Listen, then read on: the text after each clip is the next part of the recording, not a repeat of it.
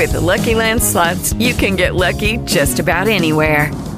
This is your captain speaking. Uh, we've got clear runway and the weather's fine, but we're just going to circle up here a while and uh, get lucky. No, no, nothing like that. It's just these cash prizes add up quick. So I suggest you sit back, keep your tray table upright, and start getting lucky. Play for free at LuckyLandSlots.com. Are you feeling lucky? No purchase necessary. Void where prohibited by law. 18 plus terms and conditions apply. See website for details.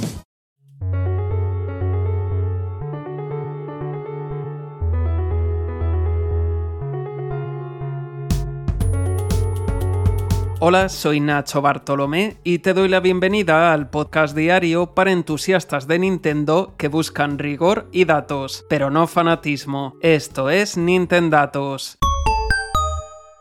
Hoy es lunes 10 de julio de 2023 y al fin me he pasado The Legend of Zelda Tears of the Kingdom, casi dos meses después de su lanzamiento. Ojo, matizo, me refiero a que he terminado la historia principal, las misiones principales. Vamos, que he derrotado al jefe final y he visto los créditos, pero estoy muy lejos de completar el juego. Me ha llevado unas 130 horas, según marca mi perfil de Nintendo Switch, y he conseguido un 50,60% del juego, según el indicador que aparece en el mapa cuando terminas la historia principal. Llevo 106 santuarios y aún me falta completar más de la mitad de misiones secundarias, pruebas heroicas, es decir, me quedan probablemente otras tantas horas de partida. Y aunque tengo Zelda para mucho tiempo, es inevitable hacerse una pregunta. ¿Y ahora qué? ¿Qué puede venir después de esto en la serie Zelda? Tears of the Kingdom multiplica el contenido, las posibilidades, la libertad que había hasta el momento entonces, ¿hacia dónde puede ir la próxima entrega de la serie? Esta pregunta se la han hecho a los propios desarrolladores del juego en entrevistas. En Game Informer, Aonuma responde que Breath of the Wild, su estilo de juego abierto y la libertad que permite, ha creado un nuevo formato para la serie desde el que proceder. Y es lógico, porque si haciendo las cosas de esta manera consiguieron que Breath of the Wild vendiera 10 veces más que la anterior entrega principal, pues la señal que les mandamos los usuarios es clara, tienen que seguir por este camino, más aún teniendo en cuenta que el arranque de Tears of the Kingdom ha sido aún mejor. Conoceremos ya los últimos datos de ventas oficiales el día 3 de agosto, que es cuando Nintendo presentará sus resultados del último trimestre. No hay duda de que Breath of the Wild y Tears of the Kingdom son los nuevos pilares de la serie, por lo que todo apunta a que en la siguiente entrega Nintendo va a seguir construyendo sobre esos cimientos, es decir, Zelda solo puede ir hacia un mundo aún más grande, con más libertad, más personalización. La esencia de Zelda sigue estando ahí, sin duda, pero envuelta de cada vez más mecánicas, más sistemas y más posibilidades. Estos dos últimos Zeldas han sido diferentes a todos los demás. Entonces, ¿ha cambiado Zelda para siempre? En otra entrevista reciente, esta vez con el medio RTL News, preguntan a Onuma si sería posible ver un nuevo Zelda al estilo clásico. Aonuma responde, leo textualmente, es difícil predecir el futuro. Dicho esto, gracias a los anteriores juegos de Zelda, ahora existe un juego como Tears of the Kingdom. Este juego se originó a partir de las ideas que tuvimos en el pasado. Siempre intentamos crear algo que ofrezca más que los títulos anteriores. En ese sentido, ya no nos preocupan nuestros juegos más antiguos. Preferimos mirar hacia el futuro. No descartan nada, con ese es difícil predecir el futuro, pero parece que no tienen interés en volver al estilo estilo clásico, ese estilo más lineal, dirigido, con las mazmorras de siempre, su solución única para resolver cada puzzle, y esta situación me recuerda a la que vivió la serie Super Mario a principios de los 2000. Shigeru Miyamoto se dio cuenta de que había ciertos jugadores que echaban de menos el estilo clásico de Mario, más simple y accesible porque se habían ido alejando del Mario 3D, cada vez más complejo, fruto de la evolución técnica de las consolas, algo que llevó al lanzamiento de New Super Mario Bros. en 2006 y a que la serie Mario se desdoblase, y que por un lado tengamos los nuevos Super Super Mario Bros. de desplazamiento lateral, que van a continuar con Super Mario Bros. Wonder, y por otro lado los Super Mario en tres dimensiones, con Super Mario Odyssey como último y máximo exponente de todas las mecánicas y posibilidades que ha ido incorporando la serie. Creo, sinceramente, que esto podría e incluso debería suceder también con la serie Zelda, desdoblar la serie en dos líneas temporales más y tener una serie de Legend of Zelda que continúe avanzando partiendo de Tears of the Kingdom de acuerdo a lo que vayan permitiendo las nuevas consolas y otra serie New de Legend of Zelda o Classic de Legend of Zelda por ejemplo que mantuviese el formato más clásico de la serie. Y con esto me refiero incluso a la perspectiva cenital con el mundo visto desde arriba como el remake de Link's Awakening para Nintendo Switch que tuvo muy buena acogida. Consiguió superar los 6 millones de copias Creo que, como sucede en el caso de Mario, el formato clásico y el moderno no son excluyentes, son totalmente complementarios, pueden coexistir porque cada cual aporta una experiencia de juego propia, sin dejar en ningún momento de ser una experiencia Zelda. Esto es algo que de hecho Nintendo ya está haciendo con otra serie, Metroid,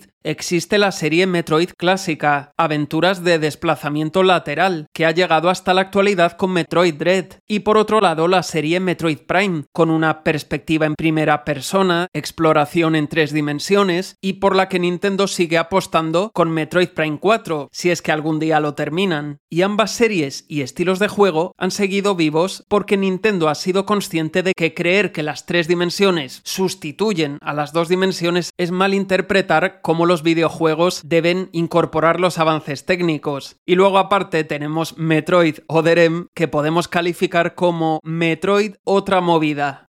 Y para hacer lo mismo con la serie Zelda, Nintendo podría partir, por ejemplo, de remakes de Oracle of Ages y Oracle of Seasons, que seguro que serían recibidos con muchas ganas, o una versión remasterizada de Zelda A Link Between Worlds, que sigo pensando incluso después de Tears of the Kingdom que es una de las mejores entregas de toda la serie, y viendo que Nintendo va a remasterizar Luigi's Mansion 2, quizá abra la puerta a llevar a Switch otros juegos de Nintendo 3DS, pero no tienen por qué ser remakes. Una nueva entrega con el mismo estilo y sobre todo calidad de Zelda A Link Between Worlds podría satisfacer a esos jugadores que añoran la estructura más simple y lineal de la serie o a los que les abruman las nuevas entregas y prefieren juegos que requieran menos botones o no tener que controlar la cámara. Los viajes en el tiempo son claves en la serie Zelda y creo que quizá es el momento de que la propia serie vuelva atrás en el tiempo para recuperar su estructura clásica, pero en una línea temporal paralela que coexista con la actual. Vamos, que creo que un New The Legend of Zelda sería un necesario enlace al pasado.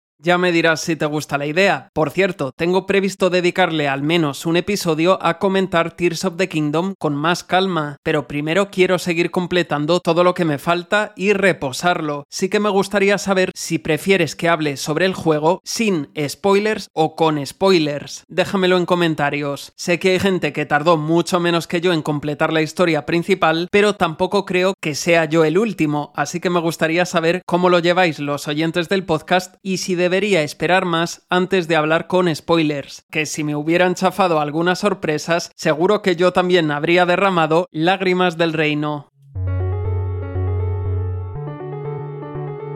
Y terminamos por hoy. Puedes hacer cualquier comentario, pregunta o sugerencia enviando un email a contacto arroba nintendatos.com o a través de Twitter arroba nintendatos o si lo prefieres en mi cuenta personal arroba Nacho Bartolomé. Gracias por acompañarme. Mañana más Nintendatos. Lucky Land Casino asking people what's the weirdest place you've gotten lucky? Lucky? In line at the deli, I guess? Aha, in my dentist's office. More than once, actually. Do I have to say? Yes, you do. In the car before my kids' PTA meeting. Really? Yes. Excuse me, what's the weirdest place you've gotten lucky? I never win and tell. Well, there you have it. You can get lucky anywhere playing at LuckyLandSlots.com. Play for free right now. Are you feeling lucky? No purchase necessary. Void where prohibited by law. 18 plus. Terms and conditions apply. See website for details.